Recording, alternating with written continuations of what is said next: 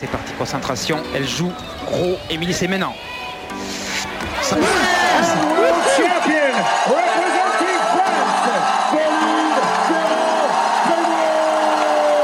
Alors peut-être La Britannique est en train de craquer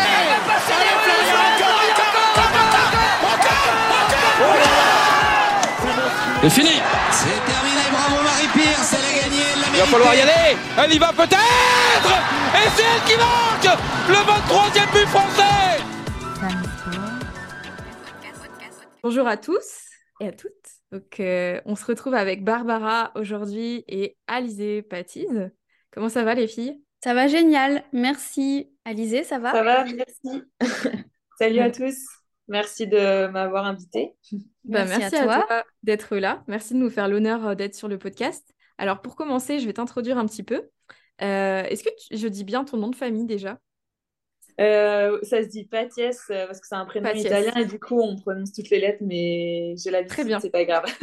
Eh ben, on va quand même toutes les prononcer parce que c'est important que ce soit dit correctement. Donc, euh, tu t'appelles Alizé Patiès.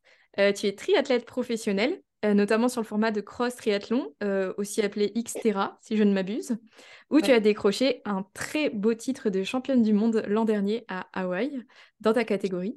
Euh, Est-ce que ça reflète bien ce que tu es? Est-ce que tu veux ajouter quelque chose? En fait, j'ai gagné ce titre-là en 2018. Ah, Et après, je suis passée en 2019 euh, Elite où je cours avec les pros. Et l'année dernière, on n'a pas eu de championnat du monde à Hawaï. Il a été euh, délocalisé euh, à Molfeno en Italie. Et du coup, je finis troisième euh, lors de ce championnat du monde. Trop bien, Eh ben, félicitations encore. hein. Ah, merci. c'est clair.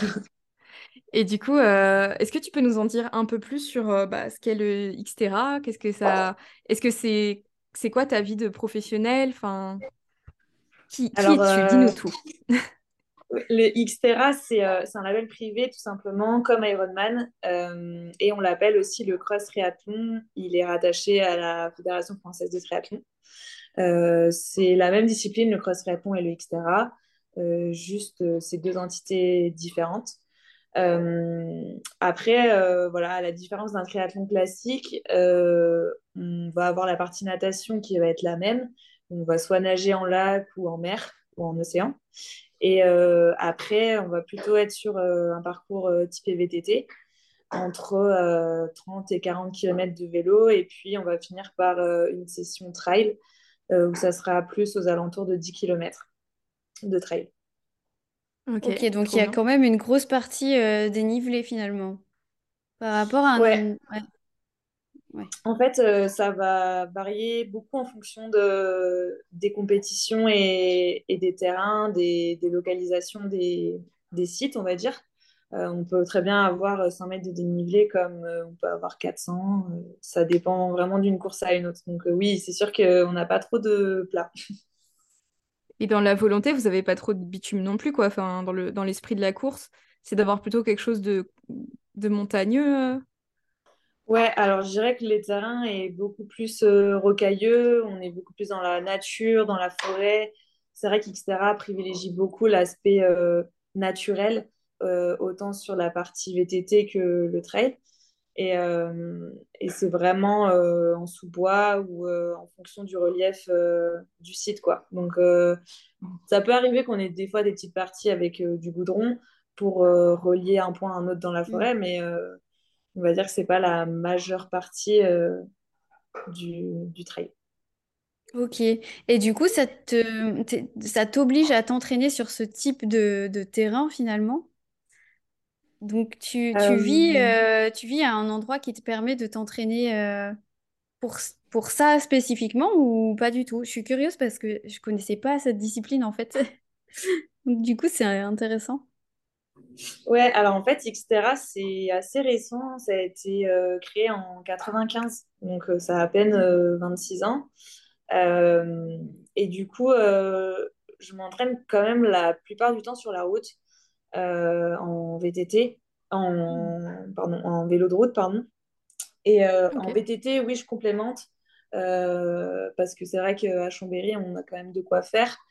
Euh, mais je dirais 70% du temps, euh, je fais quand même de la route. Et après, en course à pied, je fais un peu des deux, un peu de trail, un peu de, de course sur route. Ça, ça dépend.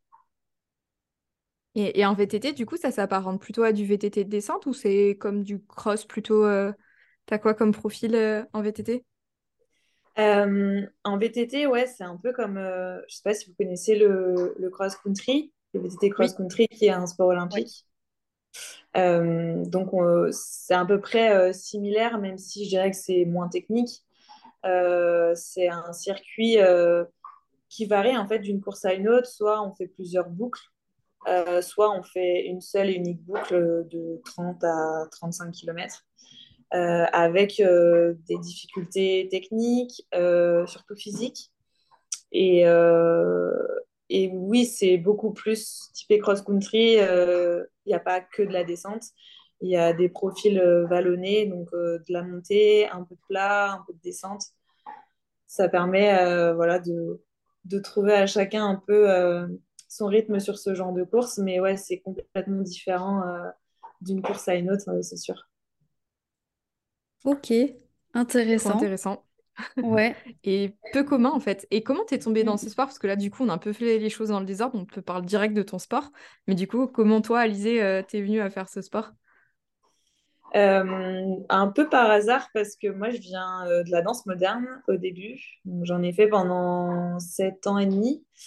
et je suis arrivée au lycée, il y avait une section sportive euh, et je me suis dit, bah, pourquoi pas euh, J'aimais beaucoup le sport et j'en ai fait euh, en UNSS. donc, je me suis mis dans cette section sportive et là, j'ai un peu découvert tous les sports outdoor, tels que l'escalade, la course d'orientation, le VTT, le duathlon. Donc, c'était vraiment chouette. Et je me suis trouvée de passion pour le VTT. Donc, voilà, j'ai dû arrêter un peu euh, la danse parce que faire de la danse plus du VTT plus euh, les études, c'était un peu compliqué. Euh, et puis j'aimais bien ce, cet univers-là de, de, sport où c'était assez mixte au final, même s'il y avait moins de filles à l'époque.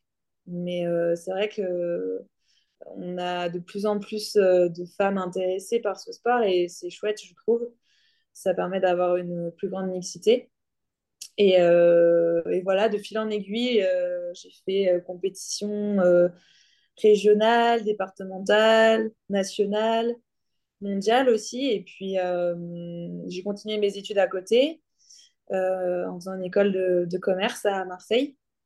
Et on suis arrivée à un stade où après, c'était compliqué vraiment de faire les deux à haut niveau. Et je suis arrivée un peu à essoufflement de faire qu'un sport. J'avais envie de, faire plusieurs sports. Et autour de moi, j'ai eu la chance d'avoir des, des, amis qui pratiquaient du Xterra et je me suis dit, bah, ça peut être un beau challenge d'essayer ça, surtout que je ne savais pas nager finalement. Euh, donc voilà, je suis rentrée dans ce challenge-là euh, sportif et je me suis un peu prise au jeu et maintenant euh, j'essaie d'en vivre. Quoi. Donc c'est vrai que quand je regarde derrière moi, je me dis c'est plutôt chouette. Ah, c'est clair. Grosse aventure, ouais. C'est incroyable. Parce que je crois qu'on. J'ai cru lire qu'on venait pratiquement du même endroit. Donc, on est... je suis bourguignonne aussi. Euh, je ne sais pas si tu savais, l'idée. Non, je savais pas. Ouais, je viens de Guignon en Saône-et-Loire. J'ai pu lire que tu étais du bassin dijonnais, c'est ça? Ouais, ouais, ouais. Mes parents Et du coup, habitent... Euh, t'habites où du coup? Pardon. Mes parents habitent vraiment euh, à Dijon. Ok, parce que du coup, on ne voit pas trop la mer de chez nous, donc c'est vrai que, comment dire, on n'a pas une région qui favorise vraiment la natation.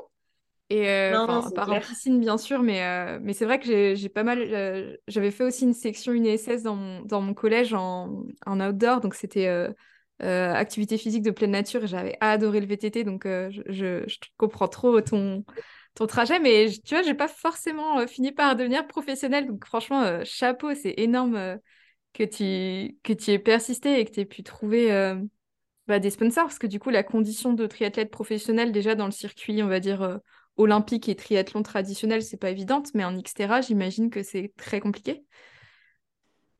Ouais, c'est clair que c'est pas facile de trouver des sponsors déjà quand on fait un sport olympique.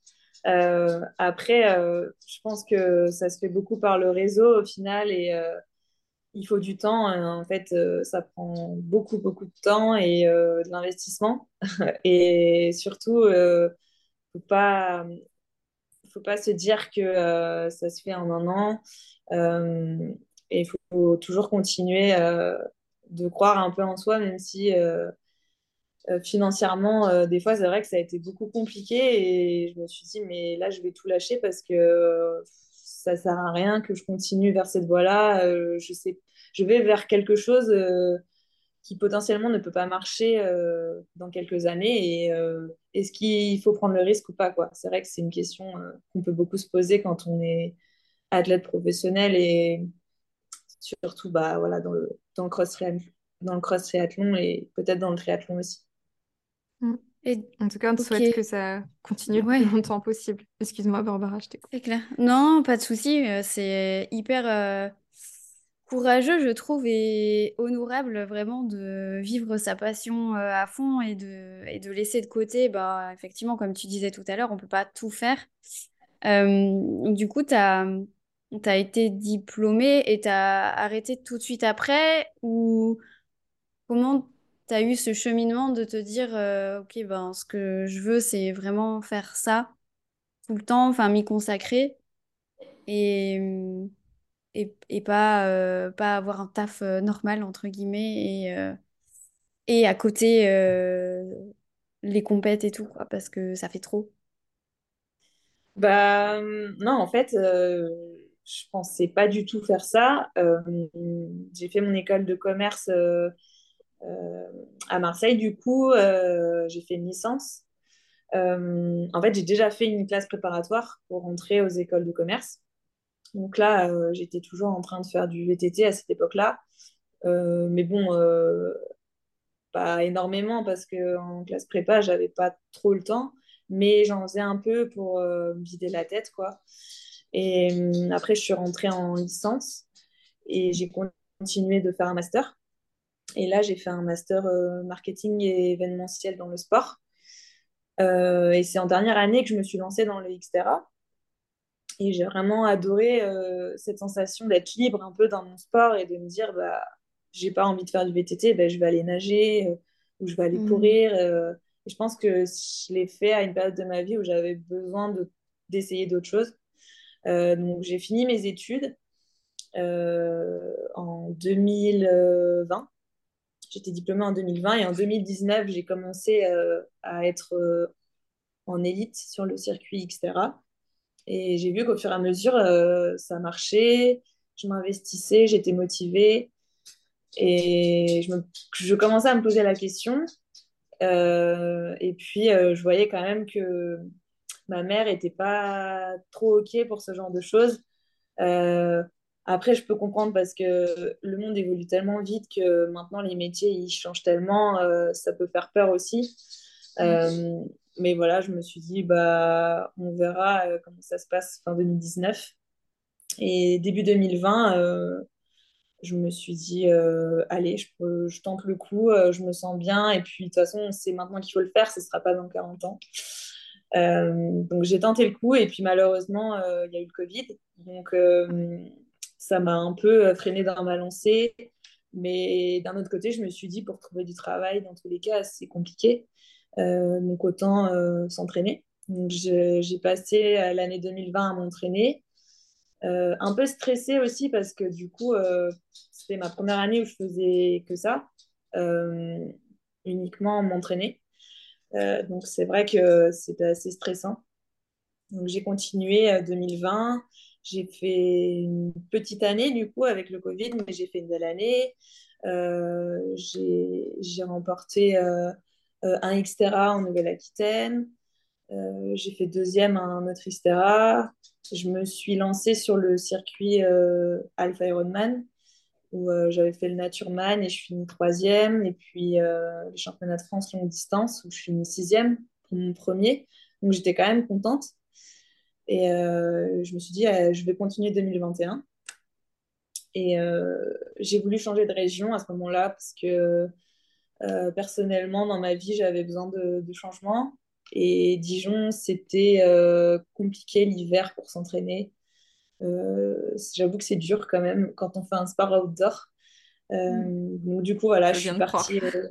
je suis partie à Aix-les-Bains parce que j'avais des amis et puis la montagne, je sais pas, je me sentais bien dans cet endroit-là, d'être proche de la montagne et du lac. Donc voilà, j'ai continué de m'entraîner autour d'Aix-les-Bains. Et c'est là que j'ai commencé euh, à faire un, surentraînement, à, avoir vraiment euh, cet état d'esprit de, de, déprime et de burn-out, quoi. Euh, donc c'est vrai que 2021, pour le coup, ça n'a pas été une année très productive, mais plutôt enrichissante dans le sens où j'ai beaucoup appris sur moi-même et ça m'a permis aujourd'hui de, de pouvoir performer encore plus. Euh, peut-être qu'on en discutera un peu plus tard, mais euh, euh, c'est toujours enrichissant de, bah de, de, se, poser et de, et de prendre conscience de ce qui nous arrive et de changer notre manière de faire aussi.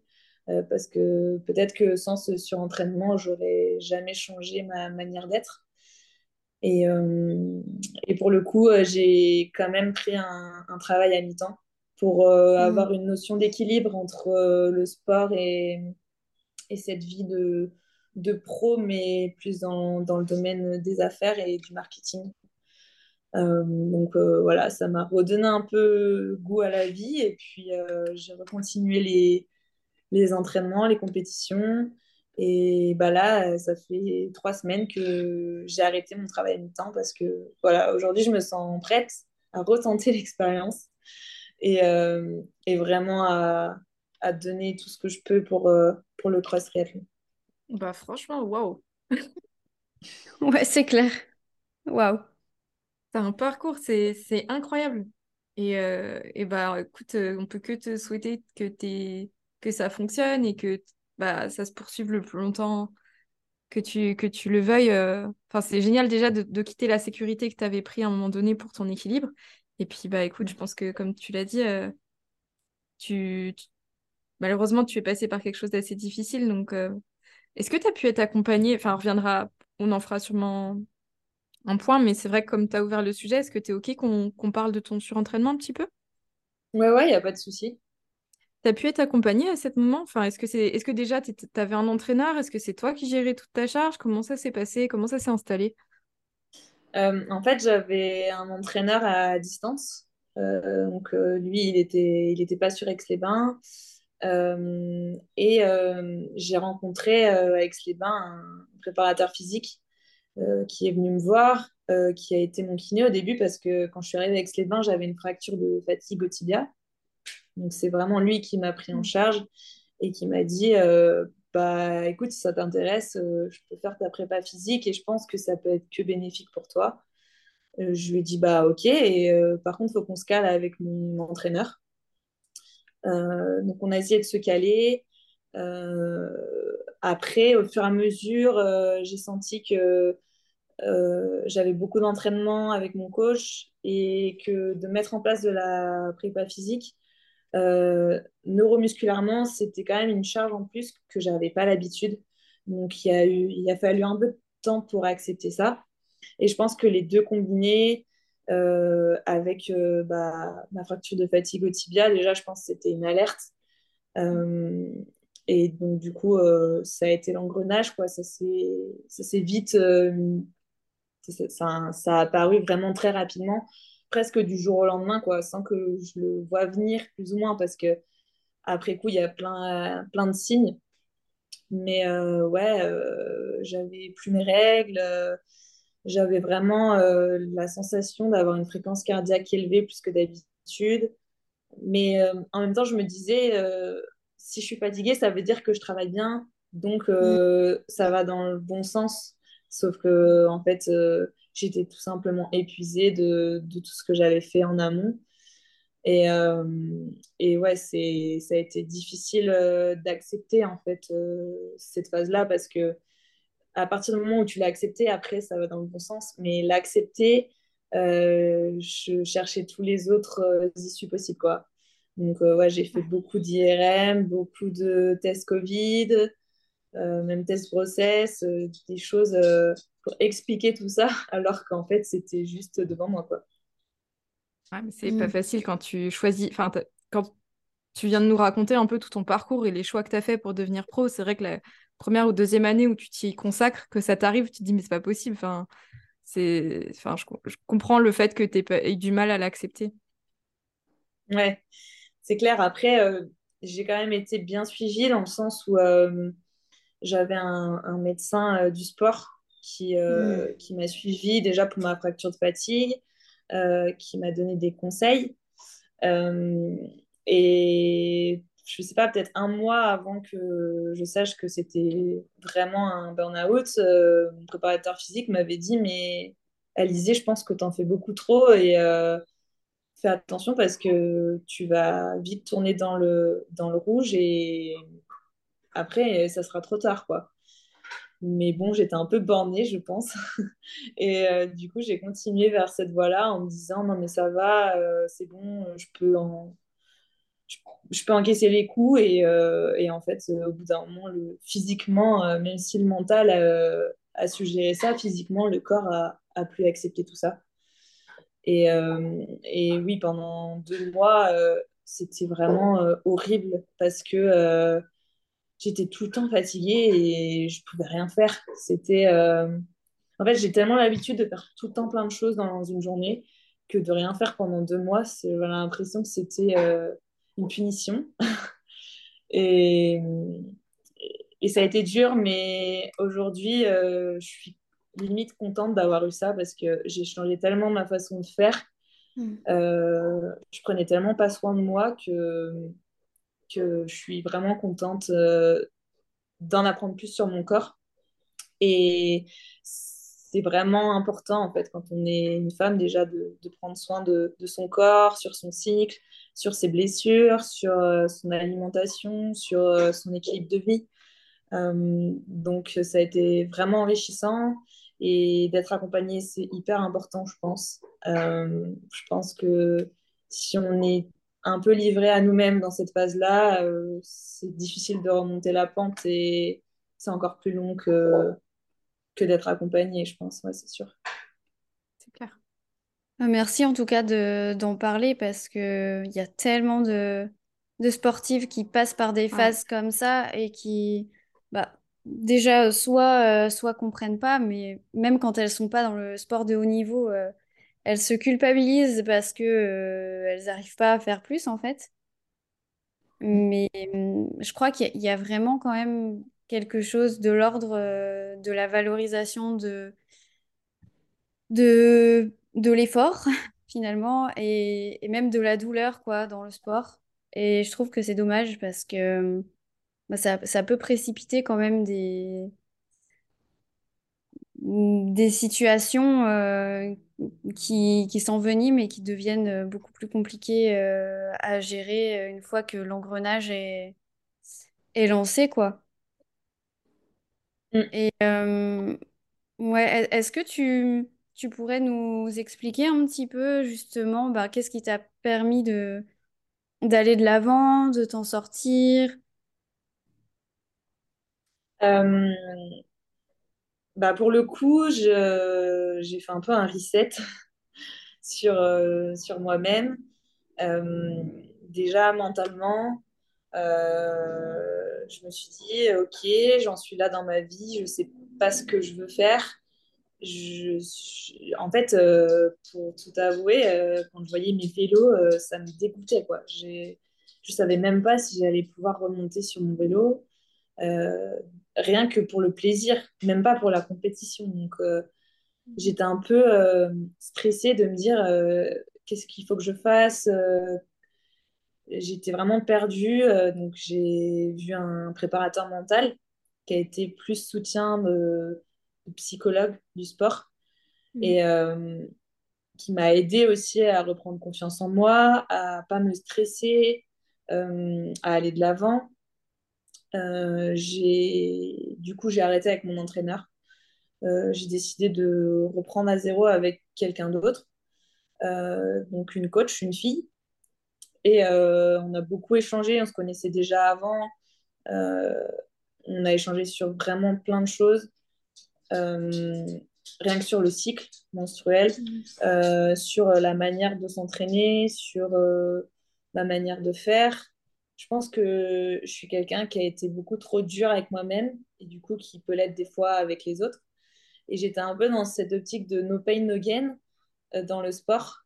Et alors qu'en fait, euh, j'avais complètement négligé euh, la, la, partie bien-être, relaxation, récupération. alors qu'en fait, c'est quasiment une autre discipline dans le, dans le triathlon et même dans les autres sports. Donc, j'ai vraiment essayé de reprendre goût à tout ça, au sport, au bien-être, à échanger avec ma famille, mes amis, euh, à pas me mettre de pression euh, et d'objectifs sportifs. Euh, donc voilà, pendant deux mois, j'ai essayé de refaire un reset sur moi-même. Et puis après, j'ai commencé à m'entraîner un petit peu, à vraiment faire du vélo, mais comme ça, sans compteur, sans montre, vraiment mm. en balade. Et puis au fur et à mesure, euh, j'y ai un peu repris goût. Euh, en fait, le problème quand on est sportif, c'est que des fois, on a trop tendance à regarder les chiffres, les watts, euh, les fréquences, la vitesse, et on oublie complètement ses sensations. donc, pour le coup, d'avoir cette phase-là, ça m'a vraiment permis de, de, me poser et de me dire, OK, tu as ces chiffres-là, mais toi, tu ressens quoi? Euh, c'est quoi tes sensations sur cette séance-là? Euh, Et c'est quoi le, la différence entre euh, tes sensations et tes chiffres quoi? Parce qu'en fait, je regardais plus que les chiffres et je regardais plus du tout mes sensations. Donc, j'ai vraiment repris le sport qu'avec des sensations. Ça m'a vraiment permis de, de refaire des compétitions en fin d'année. Et c'est là que je me suis dit, bah, ok, ça va revenir. En fait, je pense que, je pense que de, refaire en fonction de ces sensations-là, euh, ça va me permettre de, changer euh, pas mal de choses euh, mentalement. Et puis physiquement, le, médecin avait dit que ça pouvait prendre un peu de temps, mais que si je prenais soin de moi et que je m'écoutais, bah, ça allait revenir. Quoi. Donc voilà, j'ai essayé de, faire comme ça. Et puis le fait d'avoir mon travail à mi-temps aussi, bah, j'étais plus dans cet engrenage-là de j'ai que le sport et vu que le sport, ça va pas en ce moment, bah, rien va dans ma vie. Donc là, non, euh, j'avais un travail à mi-temps, ça allait bien. Euh, je me sentais utile en fait dans ce que je faisais et au fur et à mesure, je me sentais beaucoup mieux. Euh, et d'échanger aussi avec des sportifs qui ont eu un burn-out, ça m'a fait du bien, je me suis sentie moins seule.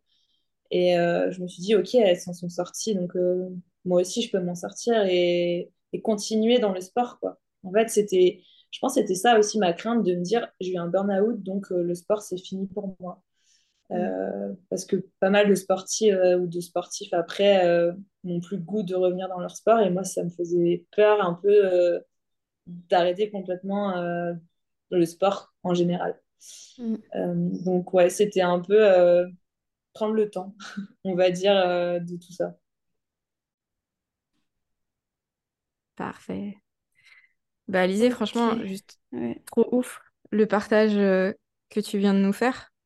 Et, euh, et du coup, enfin, ça fait penser à un phénix qui renaît de ses, qui renaît de ses cendres. Et je trouve ça dingue que tu as fait un super parcours et, et tu, tu, dois retourner à la compétition maintenant avec un peu d'émotion. Enfin, je sais pas comment c'est tes retours à la compétition maintenant, comment tu le vis? Euh, bah, C'est vrai que début 2022, euh, j'ai commencé l'année euh, un peu stressée parce que l'année d'avant, du coup, était compliquée. Et puis, la première course que je fais, je, je, gagne la course. Donc, c'est vrai que j'ai eu vraiment beaucoup d'émotions à l'arrivée. C'était vraiment chouette et ouais, j'avais vraiment les larmes aux yeux, quoi. C'était et c'était vraiment vraiment un truc inoubliable. Et je pense que hum, j'y serais jamais arrivée sans les gens autour de moi qui m'ont beaucoup aidé parce que c'est vraiment déjà difficile de vivre ce genre de choses et de continuer à, à s'entraîner dans de bonnes conditions comme j'ai pu le faire. Euh, ouais, je suis vraiment reconnaissante des, des gens autour qui m'ont aidé et je continue du coup de, de, travailler avec eux et bah, de les écouter aussi parce que des fois le ressenti qu'on a sur nous-mêmes, euh, il est différent de ce que les autres euh, voient de nous. Donc, donc non, franchement, ouais, c'est top. Ouais, complètement. Puis c'est ce que tu disais aussi, tu sais, en termes de ressenti. En fait, c'est difficile de faire la différence entre le moment où on a, entre guillemets, la flemme ou le moment où on peut plus. Et je pense que tu as.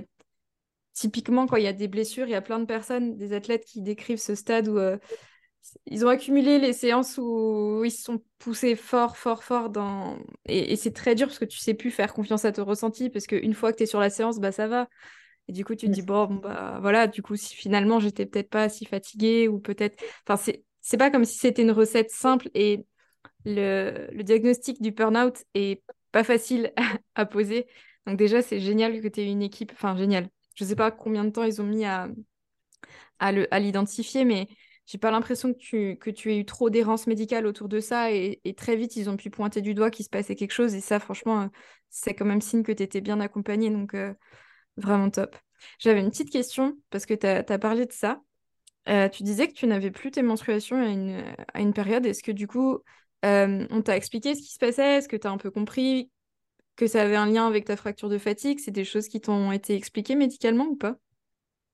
Euh, Non, en fait, à cette période-là, où je me sentais pas bien, je me suis posée, je me suis dit, OK, bah, il y a ça qui va pas. Euh, et plein d'autres choses. Et euh, du coup, le, médecin m'a fait remplir un questionnaire euh, typique de, burn-out, de surentraînement.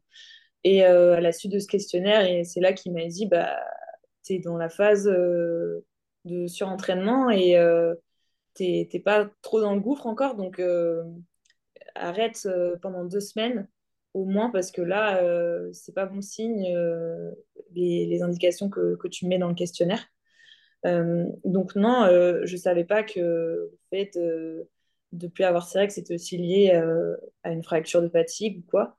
Et, c'est plusieurs temps après que je me suis interrogée et informée surtout sur, sur tout ça, sur tout ce qui est hormonal, parce que je ne le prenais pas du tout en compte. Et je ne faisais pas du tout attention à ces sensations-là. Euh, c'est vrai que euh, à cette période-là, j'avais euh, j'avais arrêté, j'avais tout arrêté. parce qu'en fait, ça faisait dix ans que je prenais la pilule. Et je me suis dit, en parlant avec des copines, ah ouais, purée, ça fait quand même dix ans que je prends une pilule. pilule, ok, pourquoi je prends une pilule Donc je me suis interrogée sur euh, les avantages, les inconvénients. Et j'avais deux, trois personnes euh, autour de moi qui me disaient euh, Moi, je me sens vraiment mieux depuis que je prends plus de pilules, plus rien, quoi. Et, et qui m'ont aussi mentionné le fait que sportivement parlant, elles se sentaient mieux et vraiment bien dans leur corps. Et c'est là que ça m'a interpellée et que je me suis dit, bah, je vais arrêter de, de prendre la pilule. Donc j'avais arrêté pendant trois mois. Et c'était la phase où j'essayais plusieurs choses. Euh, donc en fait, j'ai essayé euh, à peu près tout. Alors attends, euh, on précise le contexte, on parle de drogue, d'alcool, de sport, de contraception. non, de contraception. D'accord. ouais, donc déjà, ça faisait 10 ans que je prenais la pilule. J'avais pris plusieurs pilules, dont Diane 35, qui mm. avait été arrêtée du, du, marché pour ses euh, effets euh, un peu négatifs. Et euh, je me suis dit, bon, bah, je vais essayer le, le, en cuivre parce que je voulais plus l'aspect hormone qu'on pouvait avoir.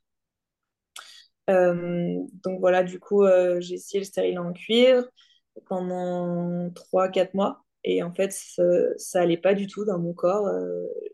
j'avais un, une impression de rejet, je me sentais pas bien, j'étais souvent blanche, mal au ventre.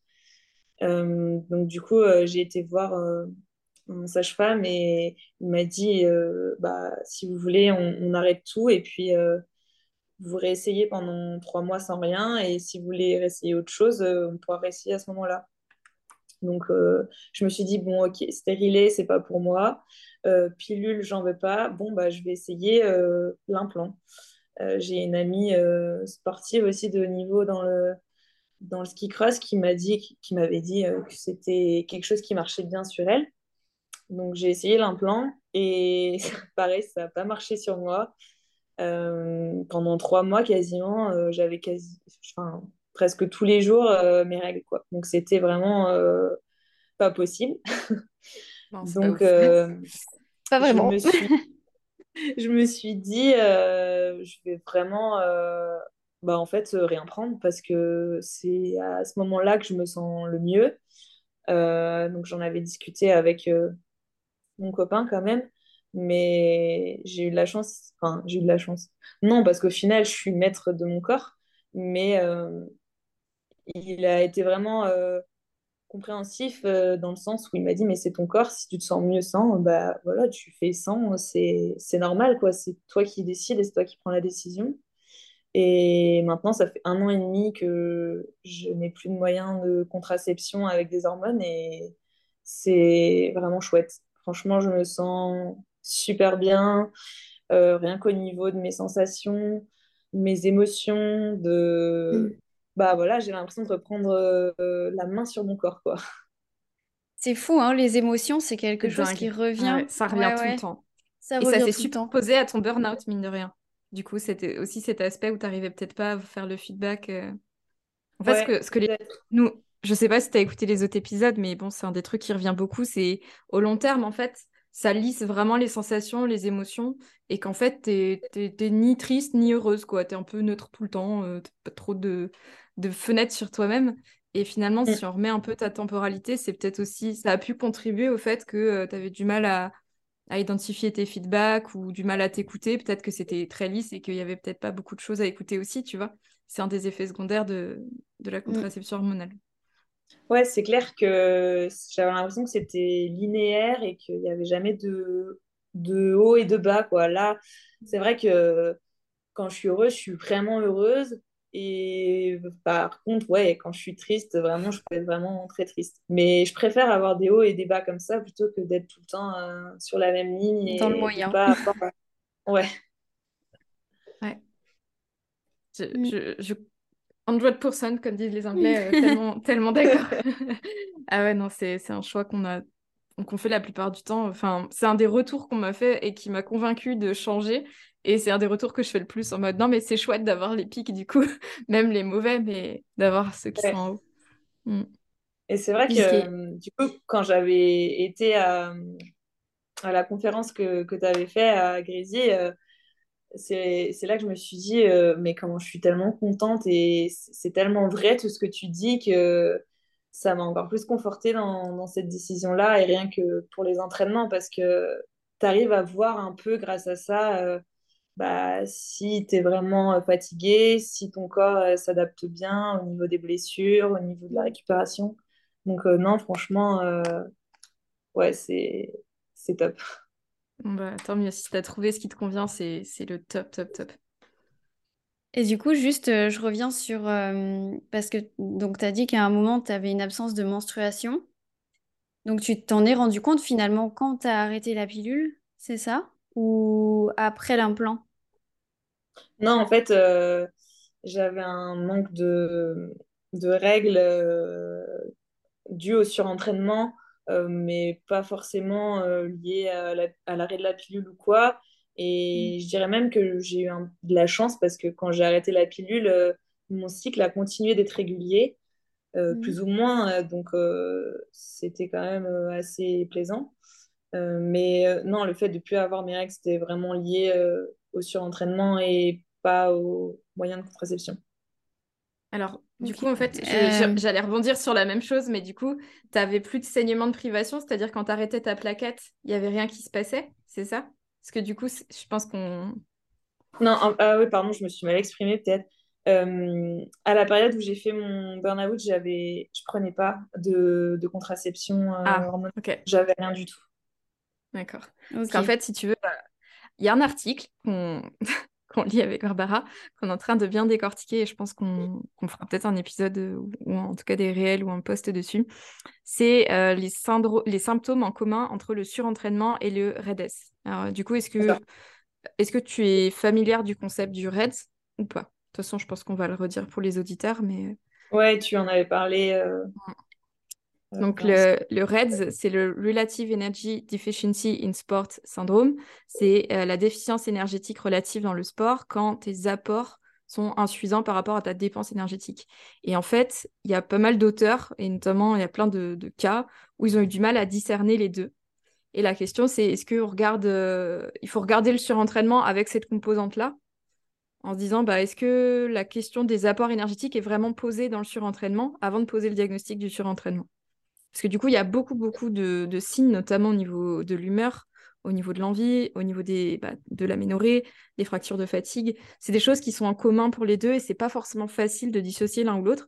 Le plus important dans ton cas, c'est qu'on l'ait trouvé. je trouve ça génial, vraiment, que, que, que tu n'aies pas persisté un an dans cette situation parce que bah, on n'aurait pas le plaisir de te suivre sur tes courses. Donc, euh, vraiment, euh, j'en ai des frissons, tu vois. Parce que malheureusement, des histoires de sportifs déchus, bah, on les entend pas parce qu'ils sont pas au top niveau, en fait, parce qu'ils ont eu des carrières brisées par des professionnels qui n'étaient pas suffisamment informés, des coachs qui n'étaient pas suffisamment informés.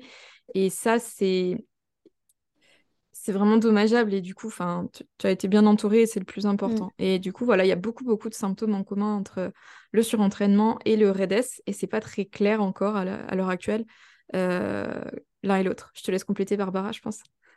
Oui, sachant que les études en fait qui regardent un peu les symptômes du surentraînement n'évaluent pas toujours justement les apports énergétiques des athlètes, sachant que même quand on les évalue, c'est hyper compliqué en, clinique justement de le faire en vie réelle, euh, surtout chez et, parfois ça peut être très compliqué aussi d'atteindre euh, ces apports énergétiques quand on a un gros volume d'entraînement.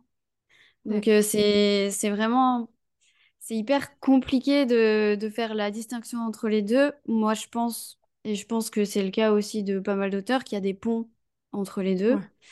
Euh, mais après, il y a quelque chose dans le Reds. Euh, on ne sait pas trop encore niveau performance si c'est tant impacté que ça et à quel moment, tu vois. Euh, je me dis peut-être, ouais, je, ça, c'est vraiment le déficit énergétique, il est chronique sur une longue période. Et du coup, euh, bah oui, on observe quand même euh, des, des perfs qui, en tout cas, ne, n'augmentent plus, ne, ne s'accroissent plus, et, euh, et des choses au niveau neuromusculaire, au niveau force.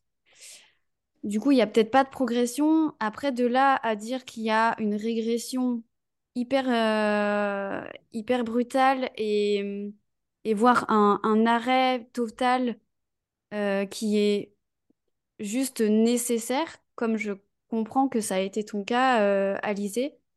Euh, ça, on n'a pas trop de, de données encore là-dessus sur le REDS et je pense mmh. que on attend encore tellement d'études, même des cas contrôles, hein, pour, pour expliquer tout ça. Mais, hum, mais ouais, parce qu'il me semble que j'ai, enfin, en lisant ton, en lisant un article sur ton burn-out, euh, j'ai eu cette impression-là que euh, il y a eu un moment où en fait euh, c'était juste stop, tu pouvais plus, enfin ton corps ne pouvait plus et que tu avais eu un arrêt hyper brutal de l'entraînement, quoi. Mais ouais, ouais, c'est ça. Si je me trompe, hein. Non, non, ouais, c'est c'est vraiment physiquement que mon corps euh, n'était plus capable. Euh, c'était vraiment devenu euh, compliqué, même d'aller faire des courses mmh. alimentaires. Quoi. C'était. Mmh. Et je, j'étais dans un appartement et il fallait que je monte les escaliers et j'avais mis une montre pour voir un peu ma fréquence cardiaque tous les jours. Et en fait, euh, j'étais à 130 euh, battements, euh, alors que 130, c'est ah je cours, C'est chaud, ouais. C'est... Ouais.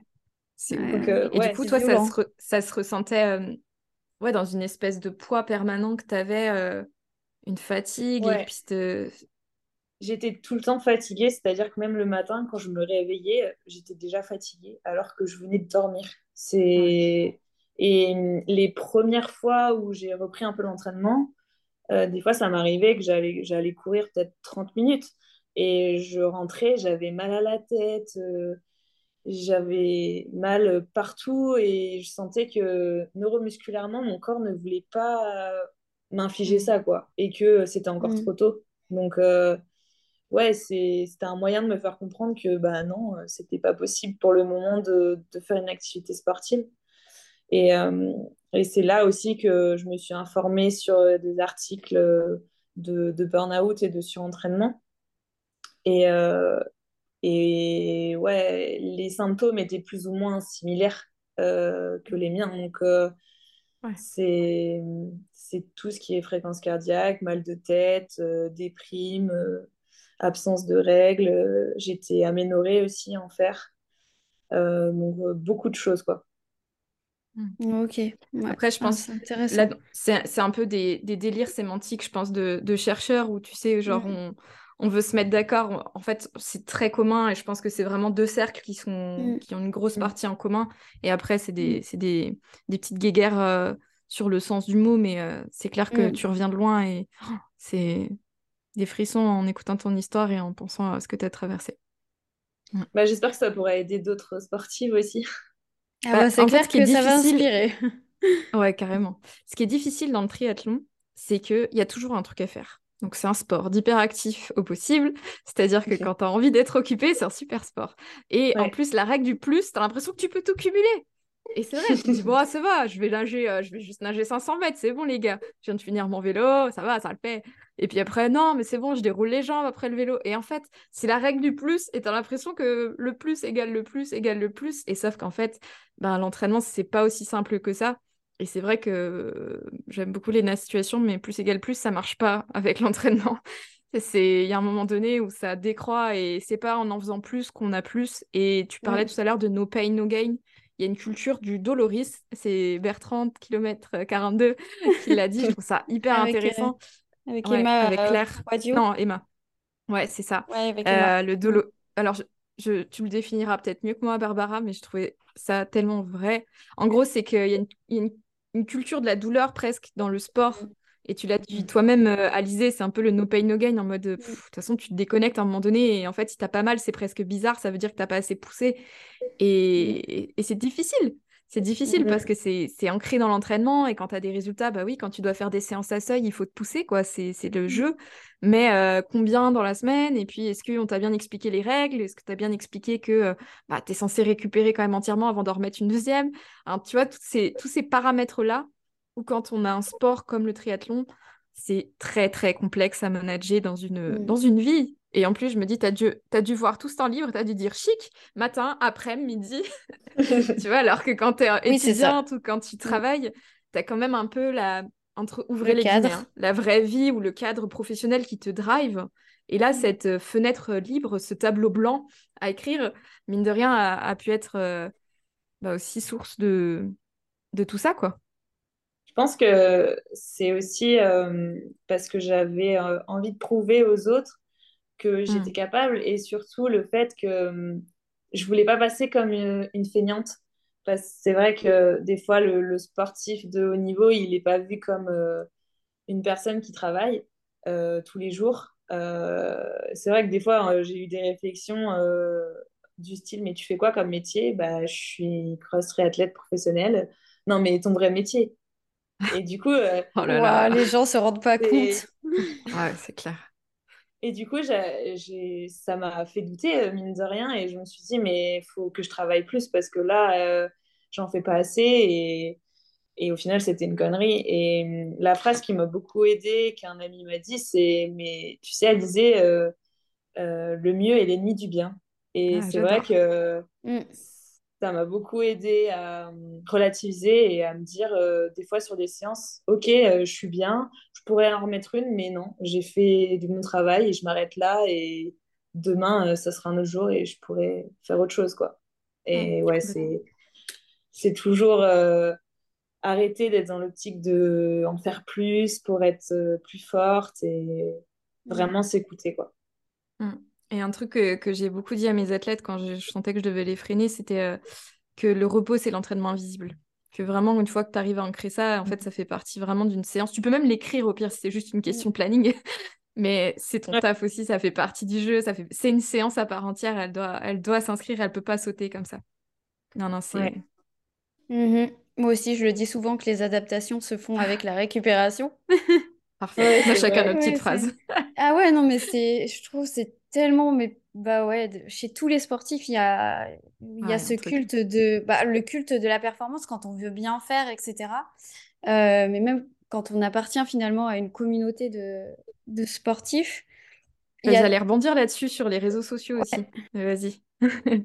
Ouais, c'est toutes les, les croyances qu'on a. euh, avoir des courbatures, ça veut dire que la, la séance a été efficace. euh, toutes ces choses qui, qui entretiennent finalement des, des comportements qui sont pas adaptés à, à l'activité physique. Et quand, euh, quand on a des gros volumes d'entraînement, ou même quand on est sportif passionné et qu'on en fait quand même un peu, euh, ben, c'est pas, c'est contre-productif en fait. Et c'est là où euh, le mieux devient ennemi du bien. C'est ça. Ouais. Et, et je trouve, bah, tu vois, tu parlais de son image. Enfin, du coup, en tant que trouver des sponsors, ça fait un travail d'image qui est énorme, qui est par rapport aux réseaux sociaux. Et en fait, je pense aussi qu'il y a, qu'il y a eu ce... qu'il y a un miroir aussi par rapport à ce que font les autres, qui essayent de se mettre en avant aussi parce que c'est le jeu pour avoir des sponsors, pour sa visibilité, Mm. mais qui n'est peut-être pas... La, me- la personne qui publie, elle peut être dans son canapé et ça, on a tendance à l'oublier. Que Mm. le moment où euh, on- la personne filme une séance sur piste et fait un super réel à, à, à 20 km/h, bah, elle est peut-être euh, en canapé sur son jour off euh, dans... de la semaine, quoi. Mais ça, c'est une distorsion qui se passe avec les écrans qui est pas facile, et d'autant plus quand vous essayez de vivre de votre image en tant que professionnel sportif. Et c'est... Ça doit vraiment pas être évident au quotidien d'essayer de pas se comparer ou de, de rester euh, focus sur ce qu'on a à faire. Ouais, c'est vrai que quand j'ai commencé, du coup, je me suis beaucoup comparée aux autres, mais plus dans le sens où j'étais curieuse de savoir ce que les autres faisaient en termes d'entraînement.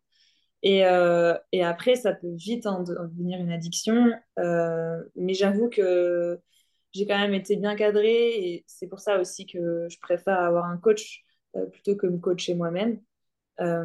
Et surtout pour, euh, pour éviter d'être trop dans la comparaison des autres parce qu'on a chacun des faiblesses et des forces. Et, et c'est vrai que les réseaux, des fois, ça peut être vraiment néfaste. Euh, on en parlait avec euh, des copines aussi qui font du triathlon et des fois, on se dit, euh, ah, euh, un tel a fait ci, un tel a fait ça. Mais au final, après coup, tu te dis, mais moi, j'ai fait un beau travail aujourd'hui. tu peux pas comparer ce que toi, tu as fait par rapport à quelqu'un d'autre. Et en fait, on montre vraiment ce qu'on veut montrer sur les réseaux. Donc, même moi, je peux très bien tricher, entre guillemets, sur les réseaux euh, et dire ce que je veux. Et je peux très bien être blessée et mettre des photos ou des vidéos de moi euh, en train de faire du sport. Et j'ai vraiment appris à relativiser sur ça. Et c'est aussi en voyant des, filles et des, et des garçons euh, que j'ai eu en coach, en coaching, pardon, euh, parce que j'ai fait de la prépa mentale euh, aussi euh, l'année dernière avec quelques, quelques personnes. Et euh, ça, ça me fait de la peine un peu parce que je me dis, euh, on est dans un monde actuel où les réseaux sociaux ont pris beaucoup d'ampleur et hum, les, les filles sportives euh, font beaucoup de comparaisons avec Mm. d'autres filles sur les réseaux. Et ça peut être vraiment néfaste. Et rien que les réseaux, euh, je veux dire euh, Instagram, Facebook, mais aussi Strava. Strava. Euh, donc, euh, C'est l'enfer du coureur, ça. Ouais, ouais. Ouais, Mm. c'est Ouais. c'est vraiment pas évident de, de gérer tout ça, je pense, euh, pour la nouvelle génération. Ah ouais, non, vrai. mais carrément. Moi, Strava, euh, c'est... Bon, j'ai découvert un peu le, le côté euh, négatif, on va dire, euh, il y a pas longtemps. Et toutes mes, toutes mes coachées ont fini par le désinstaller. Et sur Tela aussi, euh, on a eu des grosses discussions là-dessus euh, pour que bah, elles se recentrent euh, sur, euh, sur elles-mêmes et justement sur euh, les sensations qu'elles ont euh, vis-à-vis de, de leur activité et tout, quoi. Mais c'est... c'est, ça peut être vraiment trop toxique. Mm. Débat que j'ai eu, je sais pas Enfin, Margot m'en parle beaucoup aussi. Et je crois qu'elle a fait ah, oui. plusieurs va-et-vient. Ouais, ouais. Ma grande sœur, du coup, euh, triathlète aussi, mais pas professionnelle. Mais, mais qui, effectivement, en fait, ça prend vite euh, une ampleur. Et tu vois, bah, pour avoir été témoin, bon, je pense qu'elle m'en voudra pas de, de, partager ça, mais il y a des personnes qui lui écrivaient pour savoir euh, ses entraînements. Et du coup, sur Strava, pourquoi elle publiait pas ses entraînements Parce qu'ils auraient bien aimé s'entraîner comme elle. C'était là. Mais en fait, ça me. je suis personne déjà. Et enfin, pourquoi Enfin. Mm. Et c'est dommage. Enfin, vraiment, c'est. Et pourtant, c'est un réseau social qui est intéressant. Qui, mm. qui, au moins pour se mémoriser la course qu'on a fait pour soi et avoir un, un, retour. Et c'est vrai qu'il y, y, a quand même un, un petit côté, euh, m'as-tu vu, et toujours plus qui est dangereux quand, dans les sports où, où, où, on peut faire du plus, plus, plus. En fait, quand tu fais des sports collectifs, tu peux pas aller faire trois entraînements, en fait, parce que tu as besoin de dix copains. Et que tes dix copains, ils vont pas faire trois entraînements de suite. Donc, en fait, il y a des sports aussi qui s'y prêtent plus que d'autres. Et mm. sur les sports collectifs, t'as pas ces trucs de dépendance autant, finalement. Parce qu'il y a tout un mm. environnement qui est moins facile. Sur des, sur des sports d'extérieur comme ça, où on peut accumuler du volume, où ça fait partie de l'entraînement parce que ben, vous avez des courses qui ont du volume, c'est difficile de, bien se driver. C'est vrai qu'il faut avoir des garde-fous, être accompagné. Mm. Et je pense, tu l'as dit toi-même, n'importe même un coach devrait être coaché. Et ça, mm. c'est mm. hyper important. On n'est pas lucide sur ses capacités à faire soi-même. Je me fais prendre en charge en kiné, euh, j'ai beau être kiné, je peux pas me rééduquer toute seule, euh, et j'ai beau avoir des notions en prépa physique, euh, alors là, c'est vraiment, j'ai déjà assez de charge mentale, c'est très confortable en mmh. fait le moment où tu déposes le truc et tu deviens un exécutant, même si mmh. tu connais, même si tu as ton idée des choses, en fait, le but, c'est pas que tu réfléchisses à, ah mon Dieu, bah, j'aurais peut-être dû faire 165 BPM au lieu de 167. Enfin, c'est vachement dur si en plus tu dois toi-même te pousser et que c'est toi qui as choisi que tu devais pousser, alors que si c'est quelqu'un qui t'a dit de faire, go. Donc, ouais, la modulation de l'intensité aussi, tu vois. On c'est, on se rend pas compte, et moi c'est pareil. Si je me fais pas coacher, euh, j'ai bien vu les phases où j'étais pas coachée et qui, bah, même moi qui arrive très bien à, apprendre à mes coachés à s'auto-réguler justement. Ah, mais du moins, c'est une énorme partie du travail. Et en fait, euh, bah, pour soi, tu te dis, ouais, non, mais là, ok, j'ai bien dormi, je suis en forme. Mais en fait, ça, ça marche pas comme ça, quoi. C'est, faut, faut toujours prendre en compte que un entraînement, c'est sur la longueur, que les performances, elles évoluent sur la longueur, qu'il y a, enfin, il y a tellement de, de paramètres à, à, prendre en compte. Et encore, euh, nous, on est amatrices, mais, mais voilà, quand on, quand on en fait sa vie en plus. franchement, même à euh, haut niveau, à un moment donné, c'est pas une séance qui fait la différence. Et si celle-là, par ah, mais carrément. peut t'amener très très loin au point de ne mmh. plus pouvoir regarder son vélo et de. Enfin, tu vois, ce que tu as dit, c'était c'est ouf quand même, euh, Alizé. Et, mmh. c'est vrai que ça, c'est, je pense c'est mmh. important de, de, rappeler que y a, on est, votre entraînement, il est fait pour que même une séance ne fasse pas la différence. Vous avez un socle, c'est des années, des semaines de travail, c'est pas c'est pas une séance qui va faire capoter le projet. Ouais, tout à fait.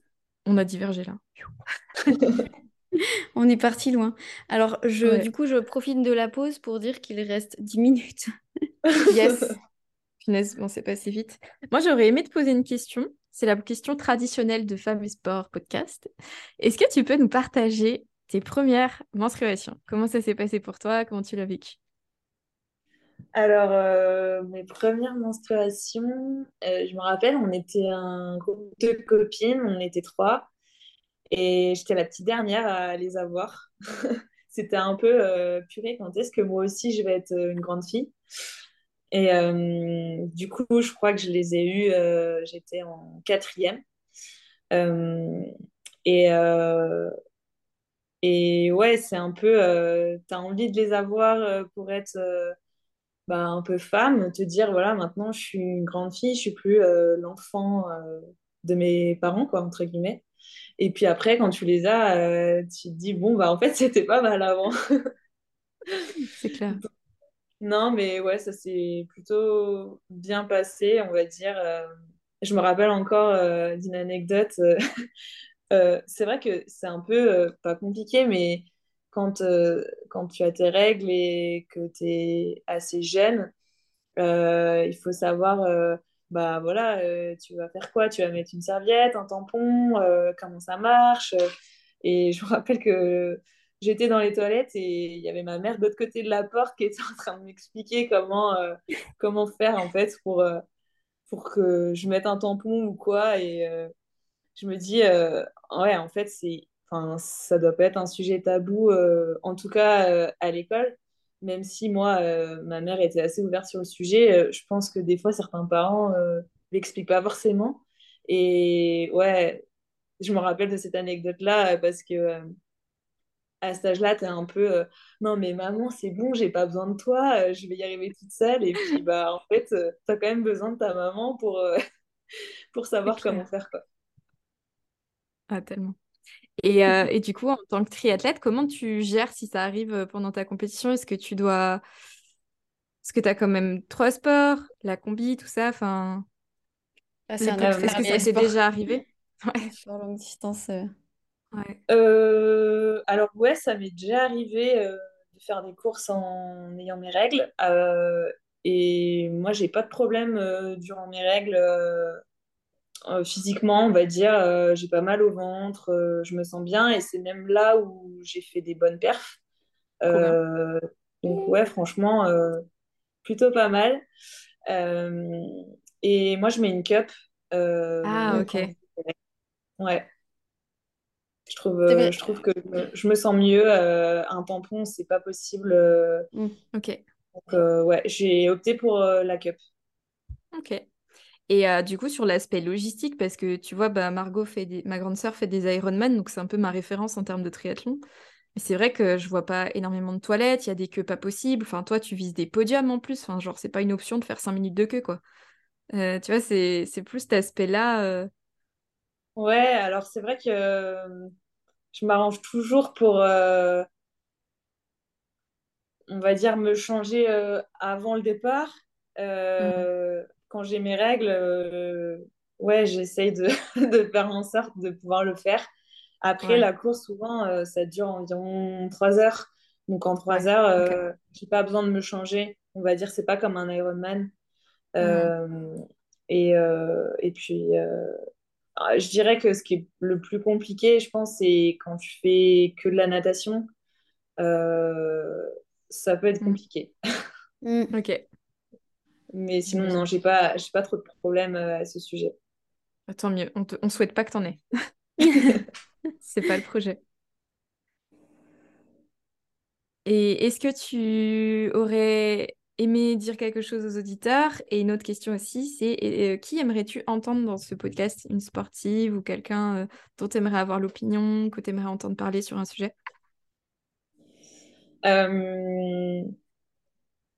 Une sportive sur cette opinion. Euh, ou sur la, enfin en tout cas sur le sport au féminin et si tu voilà si as des copines, euh, c'est le moment de balancer des noms, voilà. ou, des gens que tu aimerais entendre. ou des gens inspirants, enfin vraiment euh, c'est assez libre. Ça nous aide en fait à, à, à, réfléchir à notre liste aussi. Alors j'ai un nom en tête comme ça qui me vient, mais elle n'est pas française. C'est Laura Philippe qui fait aussi du, du triathlon, une distance. Ok. Euh, et j'ai son nom qui me vient parce que j'avais écouté euh, euh, une vidéo sur elle qui disait qu'elle faisait beaucoup attention à son cycle. Et, et c'est aussi grâce à elle que j'y ai plus fait attention. donc c'est vraiment bien, je dirais, que, que des sportives de, de, haut niveau mettent en place des vidéos sur, sur cette thématique. Euh, mm. Et sinon, en, en termes de, de française sportive, euh, je pourrais dire euh, Marielle Berger. Donc, c'est une, une, athlète de haut niveau qui fait du ski cross. Et je pense que ça pourrait être intéressant aussi de voir sur un autre sport bah, ce que ça pourrait donner en termes de, de sensations et, et, autres. Carrément. Ok, Trop bien, merci. On note. merci beaucoup. Est-ce qu'on peut te retrouver sur euh, des réseaux sociaux, les personnes qui veulent t'apporter leur soutien, que ce soit financier ou quoi Est-ce que tu as un Patreon Est-ce qu'on peut t'aider d'une quelconque manière pour, euh, pour cet aspect euh, te soutenir Ouais. Bah ouais, bien sûr, avec plaisir. Hein. bah, c'est Alizé Patiès sur les réseaux tous les réseaux Facebook, Instagram, LinkedIn. Et cette année, je me suis associée avec une startup qui s'appelle Lactic et qui aide notamment les, les, sportifs de haut niveau à, à, vivre de leur, de leur passion et mettre en place leurs projets sur le long terme, autant financièrement que au niveau des, des équipements. Donc, sur le, le site Lactique aussi, euh, c'est possible de rejoindre l'aventure. Parfait, bah, merci. J'espère Ils sont pas mal euh, actifs sur LinkedIn, je crois. Ouais, ouais, ouais. Ah, je connaissais pas, je vais aller voir, mais en tout cas, c'est trop chouette qu'il y ait des initiatives comme ça. Et puis, j'espère que bah, toutes les personnes qui ont envie d'investir dans le sport féminin bah, passent le cap. Euh, ça passe aussi individuellement, donnant la main à des athlètes qu'on affectionne. Donc, force à toi. Et puis que tout le monde t'aide, ce serait chouette.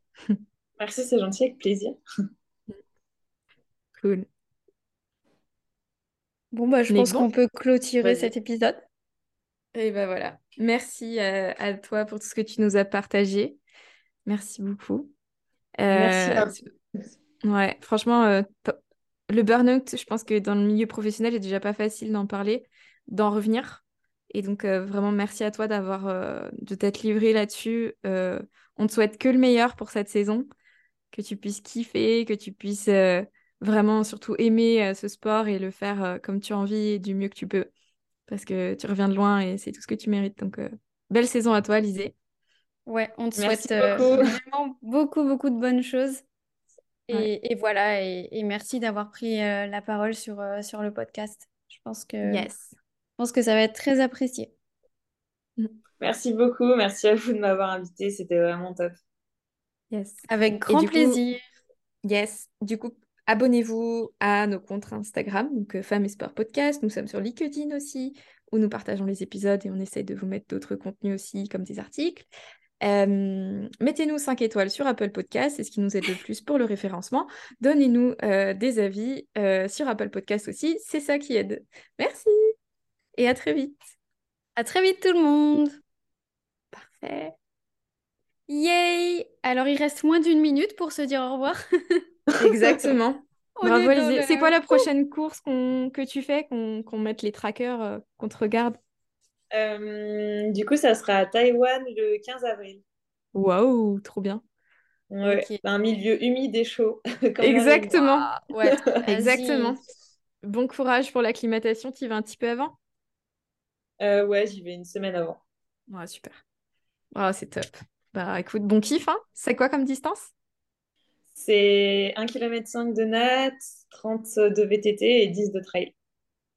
Cool, trop bien. Bah écoute, euh, on, sera, euh, on sera derrière toi. Donc euh, bon courage. C'est gentil, merci beaucoup. Avec plaisir. Merci à toi d'avoir été jusque-là. Si tu as aimé cet épisode, n'hésite pas à laisser 5 étoiles sur ton appli de podcast préféré et des commentaires bien sûr. N'hésite pas à nous dire ce que tu as aimé ou ce que tu voudrais voir améliorer. Et dans notre prochain format d'interview, si tu veux écouter quelqu'un en particulier sur le sujet de la femme sportive, n'hésite pas à nous le suggérer en commentaire ou en DM sur Instagram. Allez, à bientôt